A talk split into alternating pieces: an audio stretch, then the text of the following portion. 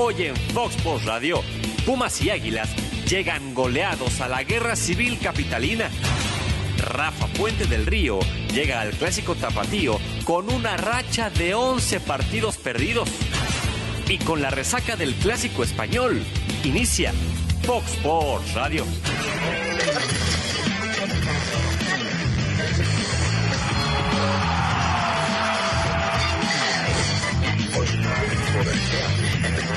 Minuto 5 hay un claro penal a Viñas y... No lo dije yo. Por favor, no sean mentirosos ni chismosos. Yo no hablé. El señor, ¿de qué, de qué medio eres? En Foco Noticias. Foco Noticias lo dijo, ¿eh? No lo dije yo. Y- Para que no lo pongan, ¿eh?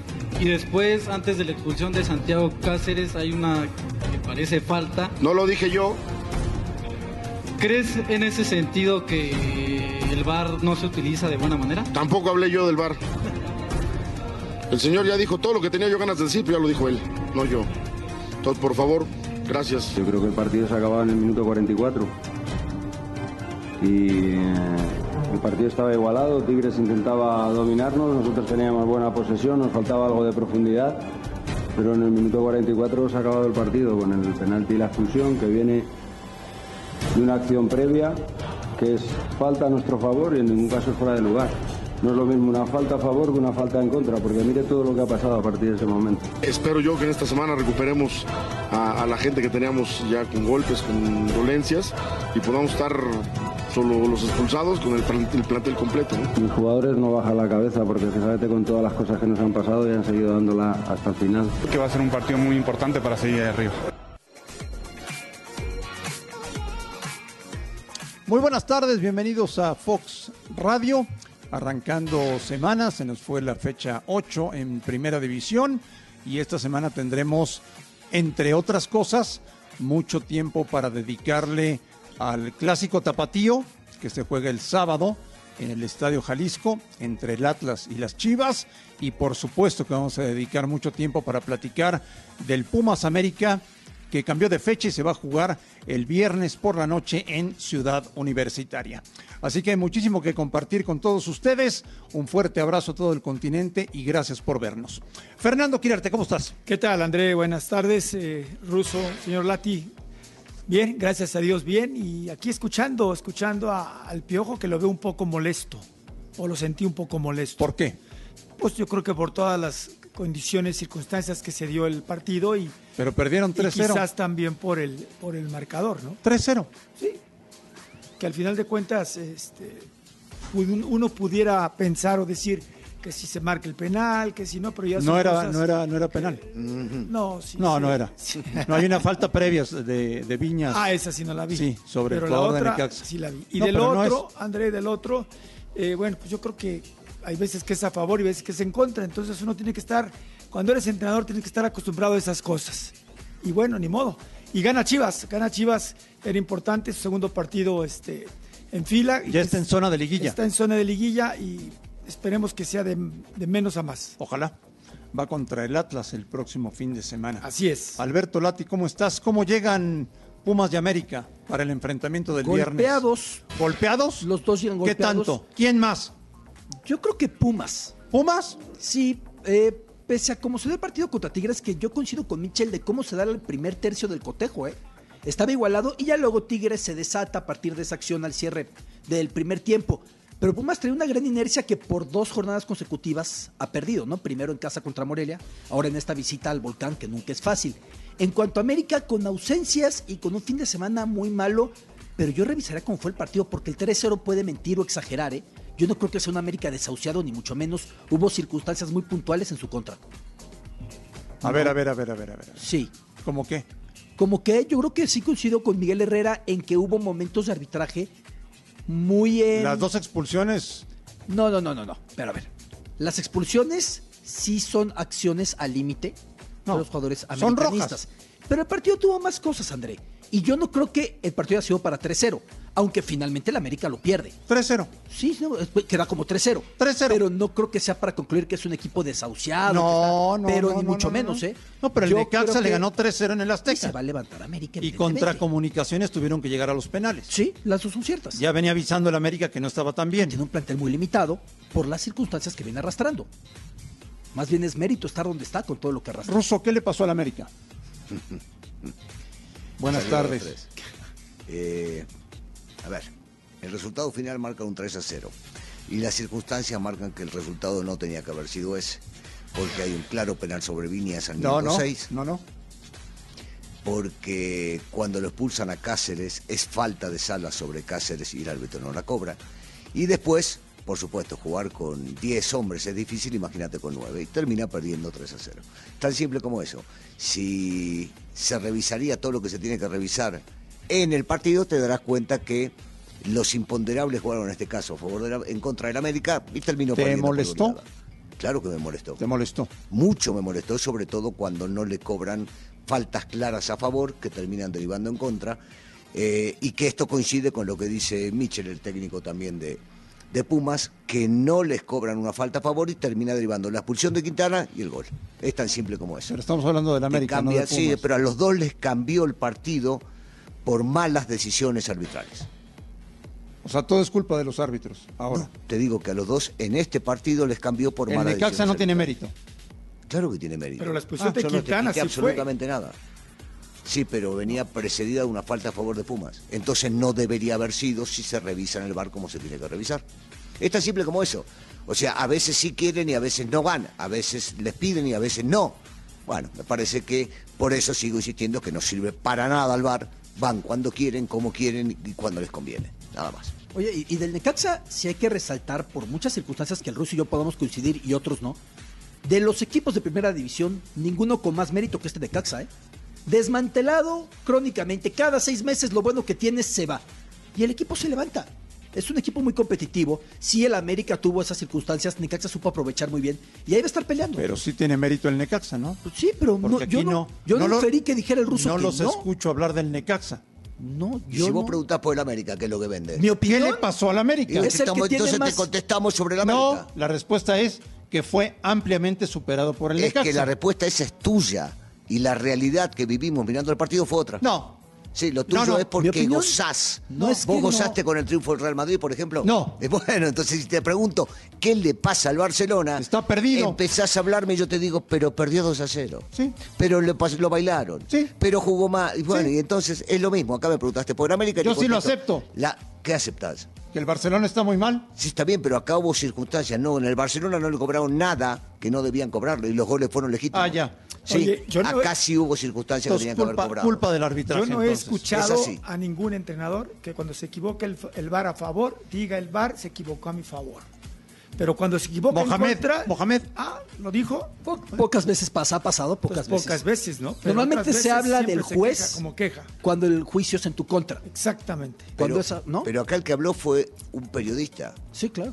Y Miguel, compañero de ustedes. y Miguel, Él fue el que se quejó. tiene una gran capacidad de discurso, Sí. lo manejó muy bien y muy mediáticamente Está diciendo, bien, pero- tú lo dijiste, Pero otra tú vez, lo dijiste. no lo escucharon y Sí. no es por defender a Miguel, lo dijo un periodista. Quiere decir que no todos vimos el partido de diferente manera al, al que lo vio el árbitro. Todos juzgamos que era penal, todos juzgamos que era falta, o muchos juzgamos que era falta de salas previo a la expulsión de Cáceres. Entonces, los mismos periodistas, ustedes, compañeros, ustedes dijeron eso. Entonces quiere decir que sus compañeros no saben nada. ¿Eso quieren decir ustedes? Para dos? nada, para sí nada. saben. Pero pues claro que saben. Entonces, Este, yo opiné diferente que André esta vez. Sí, no, no, pero, pero son compañeros de ustedes. ¿Qué significa un, un Pumas América ruso? partido diferente, un partido especial? Yo siempre he dicho que para mí no es un clásico, pero sí es un partido que eh, desde los años 80 se manejó de diferente manera por la rivalidad que tienen entre los jovencitos cuando empezaban a jugar de fuerzas básicas de un equipo y del otro, y fue creciendo con los años. Partido sumamente especial. Este, distinto a los demás. Yo sigo dejando de lado el Chivas América, para mí era el clásico de clásicos, eh, pero en donde sí se juega con un sabor especial más allá de los tres puntos. ¿Cómo era la semana de trabajo? Eh, sumamente intensa. Eh, a ver, te pongo el punto uno, era la semana de trabajo contra Chivas era, venían los dirigentes, estaban siempre, veías caras este, eh, duras, nadie sonreía. Les daban premios. lugar, te daba premio triple. Eh, después venía el partido con Cruz Azul, con Atlante y con Pumas, que se hacían de esos partidos especiales, que también te pagaban, creo que un premio doble, Los una cosa paquetes, así. ¿no? ¿Perdón? Los llamados paquetes. Sí, sí. Digo, que te lo hacían sentir especial por la misma rivalidad que habían competido los mismos jovencitos de un lado y del otro, que en aquella época había muchos de un lado y del otro. Y te lo hacían sentir que, que- que había que ganarlo a como de lugar. Eh, sí, son, son semanas muy especiales, o eran semanas muy especiales cuando jugabas contra esos equipos. ¿Hay un favorito o no, Beto? Lo veo muy cerrado. ¿Muy cerrado? Sí, sí, lo veo muy parejo el partido y creo que va a ser muy disfrutable. Y en viernes tendrá una particularidad, ¿no? Se entiende la circunstancia, una semana muy, eh, muy peculiar con lo que viene de la marcha, la cuestión de las mujeres. Lo movieron a sábado, lo movieron A viernes. a viernes, y entonces creo que tendrá una nota un poco distinta, pero será un buen partido. ¿Le, ¿Le conviene más al América jugar de noche que a mediodía? Digamos que está más acostumbrado Pumas a jugar a las 12 del mediodía en su cancha y moverlo a la, a la noche me parece que es. Para el espectáculo es mucho mejor. Los partidos son mucho más rápidos, mucho más dinámicos cuando se juega, cuando se juega de noche, tomando en cuenta que los dos equipos van a tener bajas. Para mí es una baja sensible la de Quintana, pero aún más dos jugadores del América, en este caso como lo son Bruno, que es una, un bastión en la defensiva desde hace muchísimos años, y Cáceres, que se estaba sentando poco a poco, más los, los, los chicos lesionados que, que no sé hasta dónde se podrán recuperar. ¿Tú cómo ves, Fernando, el Pumas América? Yo lo veo, la verdad, es una gran oportunidad para Pumas, para poder... eh, Últimamente siempre gana el América, ¿eh? Exactamente, por eso te decía, creo que es una gran oportunidad. Han dado Pumas bien, salvo estos últimos dos partidos. América, a pesar de esas eh, circunstancias y esas bajas que, que va a tener, siempre sigue siendo un equipo difícil para Pumas, ¿no? Entonces yo creo que América eh, eh, lo veo un poquito arriba de, Pumas en este, en este partido. Goleador de los Pumas de la universidad. Vamos a conectar en vivo y en directo hasta Paraguay con Dante López, centro delantero, muchos años de los Pumas de la universidad, que con mucho gusto nos atiende en su casa en Paraguay. Un hombre que jugó, por supuesto, que el Pumas América y que será muy interesante conocer su punto de vista de lo que significa este enfrentamiento tan especial de la temporada, cuando se enfrentan Pumas y América. Era buen delantero Dante López. ¿te Bueno, acuerdas? Goleador. Goleador. Campeón con, con este equipo. Un tipo que aparte de ser centro delantero y que hacía goles, eh, trabajaba muchísimo, Muchísimo. para el equipo. Algún momento lo vimos inclusive tirado sobre la banda, no como centro delantero nato. Arrancaba bien, de buen perfil, cuidaba muy bien la pelota. Típico centro delantero paraguayo que difícil ganarle por arriba.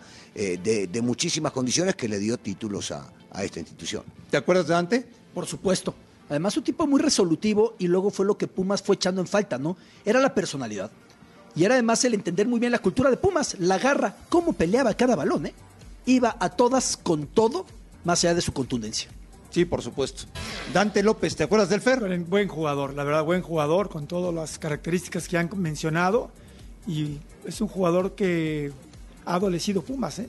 Ha adolecido de, de tener una gente como él. Oye, Russo, ¿ya cambiará Michel a jugar con dos nueves? O sea, ¿meterá a Dineno de titular? Eh, viene, viene jugando con un esquema que a veces los técnicos les cuesta mucho cambiar. Yo no sé por qué presiento que para este partido en específico va a jugar con los dos adelante. Para ello tiene que sacrificar a alguien. eh, y, y habrá que ver quién es el sacrificado. En el último partido, por ejemplo, no lo vimos a Iniestra, que jugó de volante Bigón, Jugó Bigón. cuando venía siendo titular indiscutido.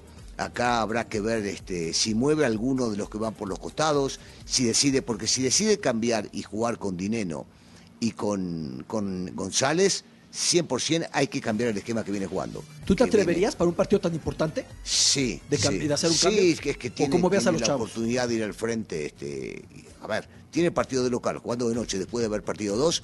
Si es momento de cambiar, claro que es momento de cambiar. Y sobre todo cuando te enfrentas a un rival de este tipo, me parece, y ya habiendo demostrado dinero que se puede complementar bien con González, es momento. Habrá que ver qué decide. Y el América, el América está esperando a, a Giovanni, a Henry y a Córdoba, ¿no? Sí, para si jugar también. el partido Digo, del sí, viernes. Si, si se recuperan los tres, ya va a haber posiblemente igualdad de condiciones. Ibargüen sigo- de titular. Sigo sosteniendo.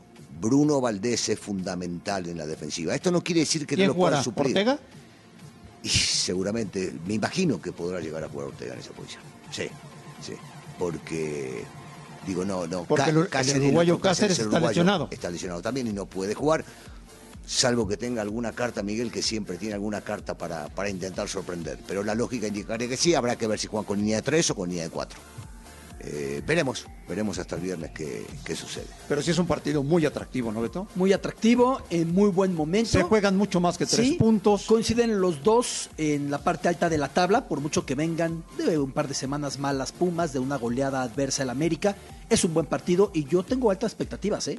Yo creo que incluso el partido de la jornada, con todo respeto a un Chivas Atlas, que muchos lo queremos ver por ver al rebaño.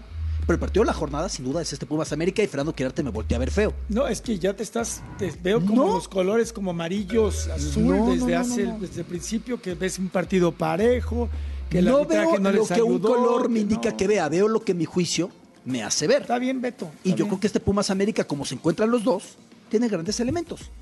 ves el partido parejo, Pumas América sí, no ves. No lo veo muy cerrado. ¿Eso está mal? No, Me van a bien. echar. Pero te gustaría que ganara Pumas. Siempre prefiere que ganara Pumas. Pero Vaya. tampoco voy a perder el sueño si fuera Vaya, el vaya, caso vaya. que gane la Pero ya América. lo, ya lo dijo Ya lo Fernando. dijo. Ya lo dijo, Bien, ya. bien, afortunadamente. Pero no perdería el sueño si ganara el América. ¿Qué les parece que los Eso no cuatro grandes están en zona de liguilla? Buenísimo, ojalá, ojalá lleguen, porque la, la liguilla con, con el condimento de los cuatro grandes es, tiene un sabor especial. Y, y hasta te diría que sería bueno que se enfrenten entre ellos ya en cuartos para no perder a ninguno de ellos después en algún enfrentamiento y después, bueno, que lleguen, que lleguen los mejores. Pero sí, Hacía, hacía sí un buen bueno. rato que no estaban los Desde cuatro el en- 2014. Imagínate nomás. La duda es tiempo. si los cuatro van a aguantar. Estamos a mitad de torneo, poquito más. Si los cuatro van a aguantar es la duda, ¿no? ¿Cómo serán sus curvas? ¿Cuánto tiempo van a aguantar ahí? Yo tengo la sensación de que Chivas va en ascenso. Cruz Azul lo veo muy firme, pese a la ausencia de Pablo Aguilar, que es muy relevante. El América va a estar ahí. Y Pumas tiene que demostrar este fin de semana que después de dos derrotas logró contener los daños de lo que ya era una gráfica que venía hacia abajo, ¿no? Después de ocho fechas, Ruso, el torneo ha sido bueno, regular, malo. Bueno, Bueno, a secas. ¿sí te ha gustado? A, a mí lo, a mí lo que no me gusta es que se cambie tanto de, de- de que haya un líder que cambie constantemente o que en la zona de ¿Y eso 7, por qué 8 pasa? vayan cambiando. Porque el torneo es muy parejo. Eh, aunque siempre uno tiene la expectativa cuando le va un equipo que despegue y que siga y que siga avanzando y no verle tantas caídas en el medio, aunque dicen los expertos que es mejor caer en la mitad del torneo, eh, un poquito de nivel, no hablo de, de perder partidos, y volver a levantarlos ya cuando está llegando la liguilla son cosas que, que por lo general vemos en el fútbol mexicano, ¿no? No hay uno que se sostenga constantemente. Podremos llegar a ver a uno, a dos en diferentes torneos, pero, pero por lo general es tan regular que vos decís, el último le ganó al primero, y esto cómo puede llegar a ser, o el campeón todavía no ha ganado. Es raro encontrar en otras ligas. Totalmente de acuerdo. Pues hay mucho más que analizar de lo que nos dejó la octava fecha y de lo que viene en la novena. Además, en esta media semana se jugarán las semifinales del torneo de Copa. Lo último que le queda a Monterrey para tratar de salvar el semestre. Volvemos a Fox Radio. Raúl Alonso Jiménez volvió a marcar este fin de semana en la victoria de los Wolves contra el Tottenham y ya está a solo cuatro goles del actual líder de goleo de la Premier. Las buenas actuaciones de Raúl han hecho que el Atlético de Madrid busque su regreso con el equipo que lo llevó a Europa. The Telegraph publicó que el Tottenham hizo una oferta en el último mercado invernal para hacerse de los servicios del mexicano Edson Álvarez. Sin embargo, el Ajax dijo que el jugador no podría salir. Con esto, se espera que los Spurs vuelvan a buscar en verano a Edson, ya que es del gusto de José Mourinho.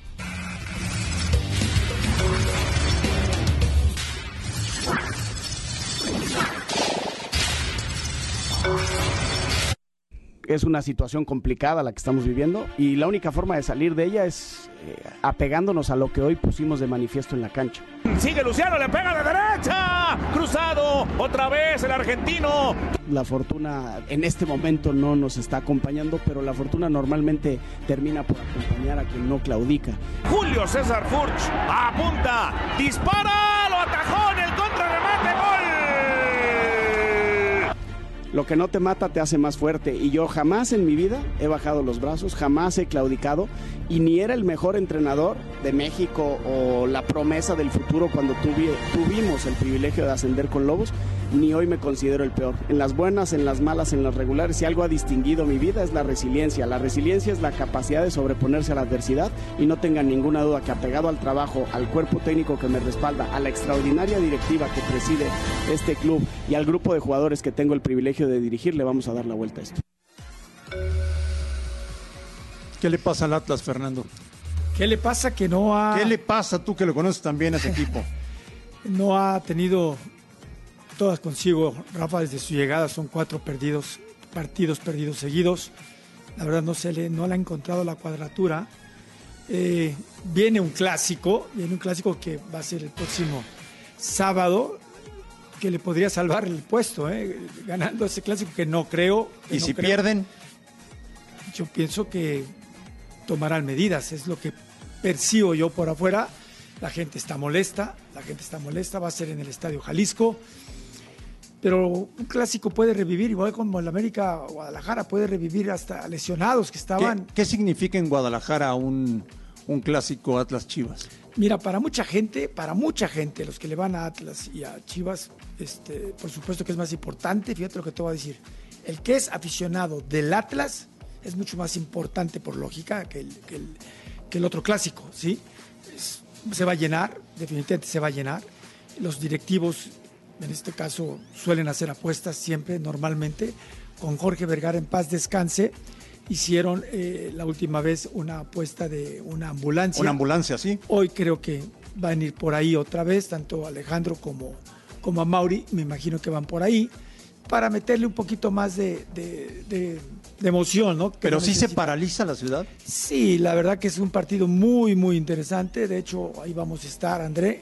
¿Ah, vas a ir? Sí, claro, por supuesto. Es un partido que en el viejo estadio, Mm. el Estadio Jalisco, para todo lo que hay allá afuera. ¿Con quién vas a ir? Con mi esposa, con mis nietos, para ir ahí, llevarlos a la birria, a las hogadas, todo lo que es la fiesta, el festín. Y por supuesto, esperando que Chivas haga un buen eh, partido. O sea, le vas a Chivas. Sí, sí, mi, digo, ahí no puedo decirte, eh, jugué en los dos, ya me agarró. Sí, ya, ya, ya, ya, ya, ya. Este, eh, Ya te agarré, ya te agarré. Este, jugué en los dos partidos, tuve la fortuna. Pero tu corazón pocos- está con uno. Sí, sí, sí, lo he dicho con los aficionados del Atlas. Tuve la fortuna de jugar en los dos y tuve la fortuna también de estar sentado en el banquillo de los dos, que han sido contados los que han- hemos tenido esa fortuna. ¿Cuál es la dicha. diferencia? ¿Cuál es la diferencia? Híjole, este, en los dos se vive intensamente, pero por supuesto que en Es Chivas, más grande el Atlas. En Chivas es, No, en eso es lo que tú quisieras decir, pero no. No. Por supuesto No, no, no, que, me merece mis respetos porque lo viví, me respetaron mucho cuando yo llegué, lo comenté, bueno, ustedes no estaban en esa reunión, cuando yo llegué mucha gente no, no se hacía del- de la idea de que yo estuviera en Atlas, la verdad. Pues no, Los la verdad mismos es que no. directivos, dirigiendo y jugando, pero después con actuaciones, después con resultados, la gente se convence. Y fue lo mismo que le pasó a Omar Bravo. Acuérdate que Omar Bravo no lo querían, pero empezó a meter, bien, tú lo comentaste, empezó a Le jugar bien empezó a meter goles y lo querían, ¿no? Entonces, repito, yo eh, tuve mi, mi- mi- mi relación con la, con la porra, me respetó, me respetó, yo la respeté a ellas, re- respeté al equipo, eh, siempre era un partido, cuando yo jugaba contra Chivas Atlas o Atlas Chivas, era de los partidos que querías ganar. ¿Por qué? Porque querías quitar eso de que decías que abajo traías la camiseta de Chivas. Y no, me tocó ganar, me tocó perder y me tocó empatar. O sea, fueron, fueron años muy bonitos, muy padres. Fue el equipo, fue el, el año que, en, que, en que Atlas hizo 32 puntos. O sea, que no eres símbolo de Chivas. No lo voy a decir yo. Por haber ido al Atlas. No, no, que la gente también lo No entendió. te lo perdona. No, sí, lo entendió André, lo entendió, lo entendió perfectamente como ustedes lo comprenderán cuando estuvieron en otras empresas. ¿Tú lo comprendes? No, bueno, si lo dice, sí le creo a Fer. O sea, tú sabes, tú Sí. mejor que nadie sabes. Sí, sí, sí. Muchos años viviste en una empresa, después por situaciones del destino, por diferentes, por mejoras, por lo que quieras, te tuviste que cambiar. El señor Latigual, el señor Brailovsky también, en el aspecto ¿Tú de- también? de la- yo también. Entonces, repito, fue algo muy bonito, muy difícil en su momento entender. ¿Pero sí te es- lo reclamaron sí, o no? En su, el primer partido sí. Eh, se lo sí. reclamaron a mi mamá. Si para la gente, si para la gente de, de Guadalajara es más importante ese, si te hubieses ido a la América no pasaba nada. Es que ya es muy arraigado ahí, es la guerra civil ruso. Ahí es, si el que, el que era del Atlas eh, o era ver, Chiva, ahí es diferente. La pregunta del ruso. Así como jugaste para Atlas siendo símbolo en la cancha Chiva y dirigiste al Atlas ya habiendo dirigido a Chivas, ¿hubieras jugado para América o dirigido a América? Eh, no, ya eso eh, ya la contesté hace mucho. Es entonces está muy clara la diferencia. Sí, pero es diferente. entonces o la diferencia está pero clara. Yo como jugador de, Sí. como jugador de, de- de Chivas, está en la, en América era completamente diferente que a la guerra civil. Sí. O sea, la guerra civil se Sí, puede no, cambiar no- de trinchera. No te prestes eh, a esas en la guerra nacional no. No. ¿Debería ganar Guadalajara o no? Tendría que ganar Guadalajara. Así como dije la semana pasada y al ruso no le gustó como lo planteé que Guadalajara contra León, lo dije antes de que León cayera a manos de Los Ángeles en la Conca Champions. Tenía que sobrevivir a León por como venía León. Igual yo pienso que Chivas está obligado a ganar este fin de semana. Normalmente un técnico que llega a media campaña trae el efecto revulsivo. Después de dos jornadas puede irse tranquilizando el efecto, relajando el efecto. Pero los jugadores, ustedes me lo podrán decir con mucho más autoridad y vivencia, quieren demostrar al entrenador, el de antes estaba mal, yo estoy para jugar, yo quiero un sitio, meter más enjundia, meter más ganas. Y con Atlas el efecto revulsivo no existió. No ha existido. No, no, no, no, ya no existió. Ya lo que pueda venir después podrá ser porque le entendieron a Rafael Puente a toro pasado. Pero eh, un efecto inmediato de Rafa ya no existió, es la realidad. ¿Qué le pasa al Atlas, Ruso? Mira, eh, por lo general vemos cuando cambian el técnico que el equipo gana y decir, no, bueno, no se entendía con el anterior y demás. Yo creo que eh, cuesta entender a veces al técnico que llega, eh, ha cambiado la estructura o la forma de manejarse seguramente. Eh, a mí siempre me ha caído bien el Atlas, pero siempre, siempre en Guadalajara. y es real, era un equipo ya desde la época que jugábamos nosotros, que jugaba bien al fútbol, que iba para adelante, que tenía una idea de juego muy determinada, que era muy difícil jugar contra ellos, una dinámica que hoy no la ves pero no la ves hace un tiempo largo. Y uno extraña ver eso y creo que el momento que tienen para sacarlo es este, contra Chivas. Porque me quiero imaginar que, Es lo que si la gente del Atlas... no, yo, yo me quiero imaginar metiéndome en el sentimiento de la gente del Atlas que sí salvan la campaña ganando este partido. Sí. Porque vienen tan mal que vos decís, bueno, por lo menos llevarnos... Mínimo, ¿no? Mínimo. Claro, Sí. llevarnos esta satisfacción de ganarle al archirrival. A ver, es que tiene razón el ruso. El Atlas dificilísimamente va a calificar, por no decir que no va a calificar. Ya está muy complicado. ¿No? Si fuera contra otro rival sumar tres puntos, no tendrían un efecto para la temporada. Contra tu acérrimo rival, contra tu vecino, claro que lo tiene. Por eso para Atlas sí puede tener algo más que terapéutico, ¿no? Algo más que analgésico derrotar a Chivas en este partido. Y para Chivas una obligación por venir de dos victorias, por el gasto que se ha hecho, por cómo funcionó el equipo después de mandar a dos con la juvenil. Creo que Chivas también va muy obligado. ¿no? Es un partido, André, que en el Estadio Jalisco se divide, con- es marcadísimo cómo se divide este, ¿La afición? La afición. Atlas sigue metiendo aficionados, esté como esté. ¿eh? Hay que aplaudirles afición. Sí. El equipo puede andar muy mal, pero sigue metiendo Por una eso le cuota. dicen la fiel. La fiel. Y La lo fiel. es. Por eso. No, pero no hay ninguna duda, lo que viene No, sufriendo bueno, hace supuesto. muchísimos años y siempre están, 60 siempre años. acompañan, siempre quieren. Eh, por eso yo sigo sintiendo que ojalá pudieran contagiarle a los jugadores, porque yo creo que el Atlas sí tiene buenos jugadores. Esta, eh, esta necesidad de poder ganar este partido que para ellos es el partido del campeonato. No hay más, porque ya sabemos que no hay descenso, porque no se pelea por eso, y porque tienen enfrente al archirrival, donde decía Fer que se dividen las dos aficiones, y que hay mitad y mitad donde podés agarrar y decirle, aquí estoy yo, esta es mi casa, aquí te gané, y no vas a pasar de largo. Porque después no les queda mucho al Atlas en el torneo. Natalia León en Guadalajara. Tranquilidad y buen ambiente el que se vivió esta mañana en las instalaciones del Club Chivas Verde Valle después del triunfo del Guadalajara sobre el León el día de ayer en la fecha 8 del torneo. Unas Chivas que suman de tres puntos, que vuelven a ponerse en puestos de clasificación y que además se colocan indiscutiblemente como favoritos de cara al clásico tapatío a disputarse el próximo sábado en la fecha 9 del torneo. La buena noticia para Luis Fernando Tena es que ya podrá contar con Cristian Calderón, cal- canterano del Atlas, por cierto, y también con Uriel Antuna después de cumplir con eh, su castigo que fue eh, jugar con la categoría sub-20 y bueno, estaremos muy pendientes tanto del Atlas como de las Chivas en este clásico tapatío del próximo sábado. Reportó para Fox Sports Natalia León. ¿Y las chivas cómo llegan? Eh, bien, Bien, yo creo que después de este partido, que si bien el primer tiempo a mí en lo personal no me gustó eh, de ambos. ¿Contra León? Sí, el segundo me gustó mucho, me gustó mucho mejor, estuvo mucho mejor, perdón. Eh, Macías hace un, un gran gol con la marca. Después viene el segundo de Beltrán, también un gran cabezazo. El segundo, el segundo tiempo me gustó mucho. Y algo que no hemos comentado, los castigos, André. Los castigos creo que van a sentar un gran precedente en todo el plantel de Chivas. ¿Por qué?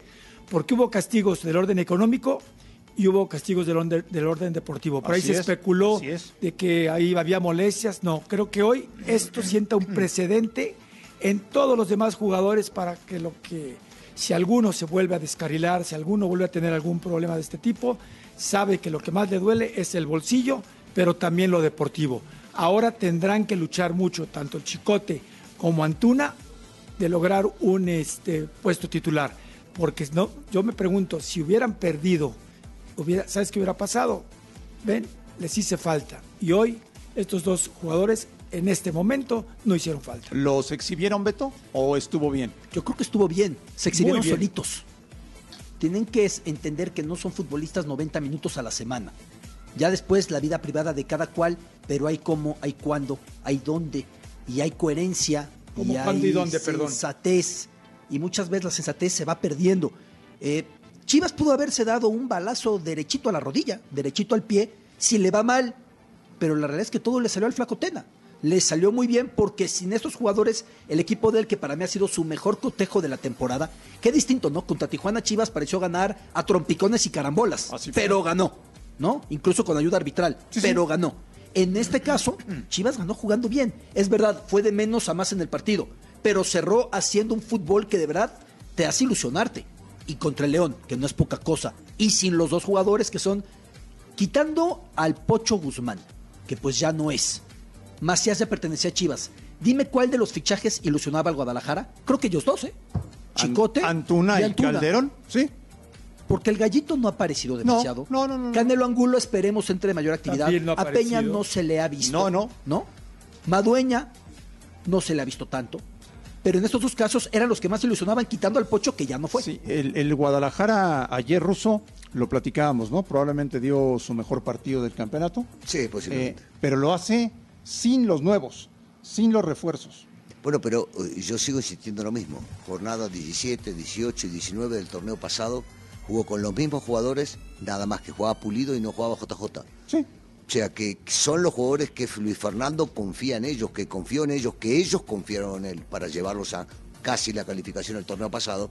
Y volvió a jugar prácticamente con el mismo equipo, con un centro delantero goleador como lo es JJ, que es más goleador que Pulido, y termina apareciendo. O sea, no, no, no se le ve grandes cambios, pero sí se le ve el sostener una idea de juego que quieren hacerla. A veces se puede y otras no. Jugar contra León ese primer tiempo como jugaron, que no se jugó muy bien, es muy difícil. Quitarle la pelota a León es muy difícil, por más de que León no venía en su mejor semana. Pero hicieron las cosas que tenían que hacer para, para llevarse el partido. Y sobre el tema de las este, de los chicos que quedaron afuera, a mí en lo personal no me gusta. Si bien es cierto, desde la época de Vergara, ¿Los que exhibieron? descanse, sí, desde la época de Vergara, siempre trataba de innovar cosas. A Mauri está en su derecho de hacer lo que quiera hacer, pero a mí me gusta que cuando se pasa algo interno, solamente sea internamente. Aunque después nos vamos a enterar. Pero bueno, cada uno ha dado su opinión de lo que se enteró, pero que las cosas se resuelvan solamente en casa, sin dar un comunicado de suspensiones y demás. A Pero tú dices de del cosas- castigo o de lo que del ellos castigo, hicieron. Del castigo. Del Lo castigo. que ellos le pueden meter la multa que quieran, como directivos. A mí en la parte de fútbol no me gusta que exhiban al futbolista. Y en este caso los exhibieron. Sí, sí, los exhibieron. Por más de que todos lo habíamos visto, lo que Por pasó, supuesto que los sí. terminaron exhibiendo. Sí, sí. Sí, fue Sí, parte es- del castigo. es un hecho. de la penitencia. Sí. Sí, sí, sí. Volvemos a Fox Radio. Entrenamiento matutino y a puerta cerrada en el Club Tijuana previo al compromiso de la semifinal de Copa MX ante el conjunto de Toluca. Platicamos en conferencia de prensa con el capitán y defensa central Jordan Silva, quien menciona no son favoritos para esta llave y también lo importante que será avanzar en este certamen después de no haber clasificado prácticamente a la liguilla del clausura 2020 en la liga. el equipo trabaja para sumar, tanto sea local como, como sea de visita, entonces no somos favoritos, realmente no somos favoritos, eh, vamos a enfrentar un equipo muy fuerte y creo que lo mejor que podemos hacer es sacar un buen partido aquí, sacar el mejor resultado aquí para ir a buscar el mejor resultado de visita, porque si bien sabemos que es un eh, estadio muy complicado y más para nosotros. Bueno, tenemos que cambiar la percepción. Eh, si bien tenemos una inercia muy positiva en la Copa, pero no olvidamos lo que estamos haciendo en Liga. Eh, es difícil explicar por qué en Copa sí y en Liga no. La verdad te, mentiría si te diera una explicación, pero hay que aprovechar esa inercia que vamos en la Copa. Eh, es un gran paso para el club pues, poder estar en una final y, y competir, que es lo más importante. Reportó para Fox Radio, Brenda Alvarado.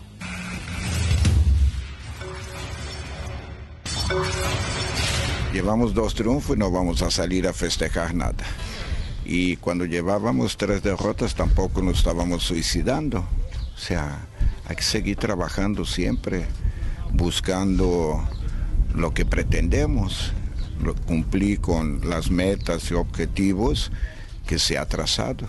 Si ganas jugando mal, posiblemente pronto vas a caer. Pero si pierdes jugando bien, también muy pronto vas a ganar. Y yo creo que nosotros, aún con las derrotas, no veníamos jugando mal. Te voy a retirar también. Ya tienes una edad, mano. Hay que dar chance a, a los niños, así, por dar chance nada más. Para mí el fútbol no tiene edad. Pues los jugadores yo no los he mantenido. Ellos me han mantenido. No me gusta que las cosas sean impuestas. Como mencionas, que se logre. Tenemos que ver dentro de cuatro o cinco años. O sea, no es ahorita porque hay una regla, lo pones y después, si ya no cumplen con la regla, lo- los abandonas. O sea, por esto es el trabajo de todos nosotros, los entrenadores, que estos jugadores, independiente de la regla, sigan. ¿Tú estás de acuerdo, Ruso, con lo que dice Ferretti? Con respecto a esto, sí, de los... ¿Con lo de los jóvenes? Sí, por supuesto. Por supuesto, porque a veces los entrenadores se sienten obligados a poner jugadores por una regla. Y a veces no están preparados para ello. Y entonces cuando ya la cumplieron, no siguen creciendo. A mí me parece que el jugador de fútbol se tiene que ganar un lugar y no por imposición a los técnicos y ponerlo. Los técnicos saben cuando alguien está preparado para ponerlo. Y acá no es cuestión de ver a unos chicos que jueguen el día de hoy y ya mañana no jueguen, sino llevarlos poco a poco para que vayan creciendo. Me parece que en este caso, y lo viene repitiendo hace mucho el Tuca, no le gusta que le anden diciendo a quién tiene que poner y me parece que la regla está de más. Sería bueno que se vayan destacando, pero que se maneje de otra manera el crecimiento de estos jóvenes para que una vez lleguen a primera, superen a los de mayor edad. Y no tiene nada que ver que veas un chico de 36, 37 años jugando. Si juega bien, ¿y por qué no va a jugar? Porque tiene ya más de 30. Entonces estoy totalmente de acuerdo con lo que dice el Tuca. Fíjate que yo no, yo, yo este, no estoy de acuerdo con lo que dice el Tuca, porque desgraciadamente tienes que poner reglas para que los entrenadores metan a los jugadores. Entonces eso no debe de existir. Tendrías que hacerlo por convencimiento, pero como no lo haces por convencimiento, por muchas razones que no tiene caso enumerar en este momento, este, yo no estoy de acuerdo. Y la otra, de que dice que no hay edad para, para el fútbol, yo pienso que sí, yo pienso que sí. Eh, quizás, ah, y más en algunas posiciones. Yo me retiré precisamente porque cuando llegué a una edad que consideré que ya no corría como debería de correr o los delanteros me estaban dejando, yo consideré que ese era el momento en que yo me tenía que retirar. Entonces yo pienso que está bien, Fer, el tema del retiro está bien porque eso lo sentiste personal vos de que ya no estabas a nivel, pero no me vas a decir que no hay jugadores de 30, 32, 33 y hasta 34 años que juegan bien y Por no eso tienen dije- por qué Ah, retirarse. claro. Dije- sí, Sí, por eso dije en- en difer- en las posiciones. No, es que tiene que ver con cada uno, con cómo se siente cada uno y si siente que sigue evolucionando o que está a la par del que tiene enfrente. Bueno, hace un rato platicábamos de lo que significa un Pumas América. Pues qué mejor que platicarlo con un hombre que conoce perfectamente este tipo de enfrentamientos. Desde Paraguay, el señor Dante López, al cual saludamos con mucho gusto. Dante, te mando un fuerte abrazo, ¿cómo estás? ¿Qué tal, Andrés? Un saludo a tu audiencia. ¿Todo bien? Todo bien, todo tranquilo. Qué bueno. ¿Cómo ves a los Pumas? Bien, la verdad me están levantando de vuelta el, el nivel futbolístico. Eh, si bien eh, tuvo dos eh, partidos donde no le fue bien, este último contra Tigres, pero como bien estaban diciendo ustedes, eh, los partidos contra América son totalmente diferentes. ¿Qué significa, Dante, un Pumas América? Cuéntanos. no significa mucho para, para la institución, este, eh, lo hace sentir así la afición, eh, los dirigentes, eh, la semana en sí, como venía diciendo Rey Losky, es totalmente eh, diferente a, a cualquier partido y por más que uno como jugador lo quiera un poco este, esconder eso en la semana, realmente se, se vive diferente la, la semana previa al partido. ¿Qué recuerdos tienes de enfrentar al América? No, varios, la verdad, varios. Eh, lastimosamente, como le estaba diciendo acá a, tu, a tus compañeros, eh, solamente pude marcar en una vez, pero, pero lo recuerdo bastante bien porque creo que fue un momento donde América venía invicto y nosotros veníamos repuntando en el torneo y, ganamos ya al final del partido con, con un gol mío. Después me recuerdo mucho el partido que jugó, creo que entre semanas, y usamos una camiseta conmemorativa donde Darío metió dos goles y, y Martín el de penal y terminamos ganando 3 a 2. Creo que fueron los partidos más emocionantes me tocó vivir contra América. Dante, un abrazo de Alberto Lati. Has pasado por muchos fútboles, por muchos clubes. ¿Qué te quedó de Pumas? ¿Qué huella te dejó vestir esa casaca, la afición de Pumas, la esencia universitaria? ¿Qué te dejó Pumas? ¿Qué tal? Todo bien, señor. La verdad que mucho, mucho porque eh, sinceramente estar en una institución como Pumas que es un estilo de vida que, hay que adoptar eh, si uno quiere estar dentro de lo que realmente significa la institución. Eh, representa mucho en México, eso sin duda alguna y uno tiene que estar a, la altura de eso y creo que en lo personal me dejó mucha enseñanza a eso y, y, traté de estar realmente en el tiempo que estuve en Pumas eh, a la altura de lo que es la institución. Dante, te mando un abrazo. Eh, por supuesto que sí, yo, yo mencionaba que aparte de hacer goles, vos eras un tipo que dejabas absolutamente toda la cancha, típico de un paraguayo, no, no, no, no dejan nada hasta, hasta que termine el partido. Eh, después de salir campeón se te reconoció más? Eh, ¿Qué tal? Eh, yo creo que sí, sinceramente, este, si hubiese sido por los campeonatos también, los números que tengo en cuanto a goles no, no son muy buenos, pero la verdad que no cambiaría nada de lo que vivía en la institución. Este, los dos campeonatos y la última final con Tigres eh, fueron totalmente memorables y, y, sin duda que sí, sin duda que sí, este, los campeonatos y más encima uno lo, a uno lo hacen reconocer mucho más. Oye Dante, ser campeón con Pumas parecía imposible acaso cuando llegaste o qué te decían, ¿lo veías viable? Sí, la verdad que sí, porque bueno, uno con el pasar del torneo se, da dando cuenta de, lo que uno es capaz de hacer como, equipo, obviamente.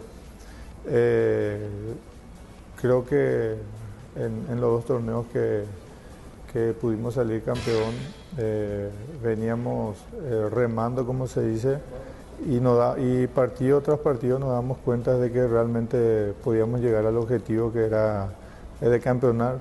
Este, si bien el, el, objetivo principal de todo equipo en México es la liguilla, nosotros particularmente en esos dos, en esos dos torneos estábamos con la mente dispuesta a salir campeón y lo logramos. Dante, ¿tiene, ¿tiene este, este equipo de Mitchell, le ves algo parecido al que tuviste vos cuando salieron campeones? ¿Tiene pasta, tiene algo que pueda llegar a pelear por el título? Sí, sí, tiene, tiene bastante, la verdad. Tiene, tiene buenos jugadores, eh, tiene buena dinámica, tiene obviamente un buen cuerpo técnico, eh, conoce bastante el fútbol a nivel mundial y creo que se está adaptando bien a lo que es el fútbol mexicano y le está, le está dando su, su, su experiencia al plantel. Y yo creo que van bien, como dije anteriormente. Eh, eh, creo que este partido contra América le va a servir mucho a, al equipo si, si logra salir victorioso del cotejo. Bueno, esperemos que no, Dante, que no salga victorioso. Esperemos que no, sí, Dante, espere, esperemos espere, que sí. Esperemos que de este partido. No te iba a preguntar si ¿Lo favorece al América o lo perjudica a Pumas el hecho de no jugar a las 12 del mediodía y hacerlo un viernes por la noche? Bueno, Muy en personal, yo creo que lo mejor, lo mejor para los dos, la verdad, es el, el que se juegue en, esa, en ese horario.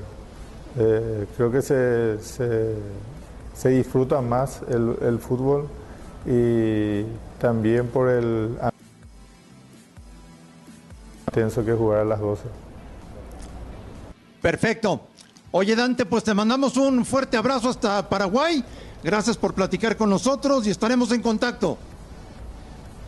Muchísimas gracias a ustedes por, por, por el saludo y por acordarse de mi persona. Un saludo a usted y a toda su audiencia. Muchas gracias. Dante. Dante López, centro delantero de los Pumas de la universidad. Oye, dos títulos. Dos títulos. Se dice fácil. Uno se fue y volvió y ganó de Sí, vuelta. Claro, y además con una trayectoria muy larga es lo que yo le planteaba, ¿no? Y Pumas sí deja una huella muy particular. Como América se la dejó al ruso, evidentemente, como decía Fer, lo que le supuso a sus equipos, pero Pumas tiene esa, esa impronta que Dante supo cargar muy bien y que yo refería en Fue resistido, ¿eh? Sí, Fue sí. resistido en muchos momentos y se lo ganó a Sí, es cierto. Sí. Sí, es cierto.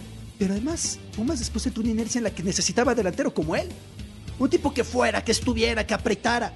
Como bien dices, que luego lo pasaran a la banda, igual rindiera. Y Dante en todas anduvo bien. Es una No, si, si hay algo que no, que no se le puede negar a este muchacho era que dejaba todo, en la cancha. Sí, a menos que muchísimo. salió campeón dos veces, que no es fácil porque hay jugadores de fútbol que pasan y no ganan un torneo. Este ganó dos con Pumas. El tipo en la cancha se sacrificaba, pero a, a más no poder, ¿eh? dejaba hasta el último sudor en la cancha. Cierto, muy cierto. O sea, a, a veces queremos juzgar, pero un Anderé, a un jugador solo por la estadística de goles. Y eso no lo dice todo, ¿no? No, claro que no. En este caso fue mucho más que el número, perdón. Lo que peleaba, ¿no? Exactamente. Lo que le Lo que generaba en muchos géneros más. ofensivamente a Universidad. Volvemos a Fox Radio.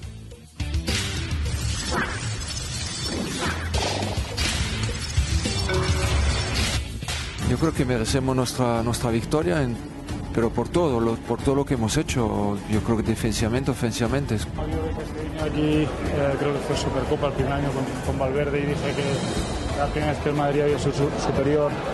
Eh, en este caso he visto uno de los Madrids que transmitía peores sensaciones desde que estoy aquí porque no presionaban, teníamos el control absoluto de la pelota y no hemos aprovechado las ocasiones.